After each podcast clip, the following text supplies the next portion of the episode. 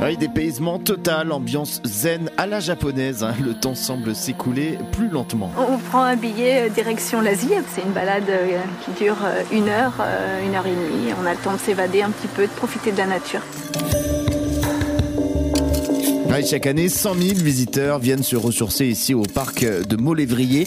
C'est près de Cholet, dans le Maine-et-Loire. Ce qui marque quand on vient ici, c'est l'armée de jardiniers aux petits soins pour que tout soit parfait. Râteau, sécateur, une petite coupe par ici, l'arrêt de côté par là. Rien n'est laissé au hasard dans l'esprit donc euh, du jardin japonais.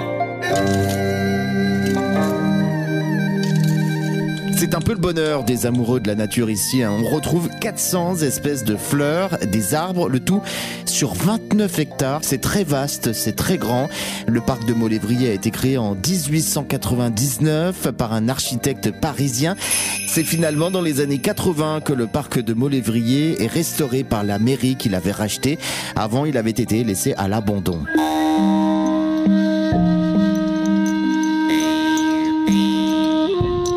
On y retrouve un petit peu de tout, hein, des bonsaïs, ces arbres miniatures hérités d'un collectionneur, tout comme des grands spécimens, hein, les arbres exotiques, les cerisiers. Vous êtes euh, plongé au plein cœur du Japon. Il y a également ce lac, un plan d'eau en plein milieu du parc, c'est magnifique. Et puis un jardin potager aussi, lui construit à l'identique de celui qui existait donc au 18e siècle.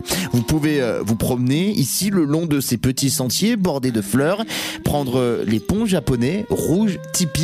Bref, c'est magnifique. hein. On vous conseille le parc de Molévrier. Il est ouvert donc de mars à novembre. Retrouvez toutes les infos sur itwest.com.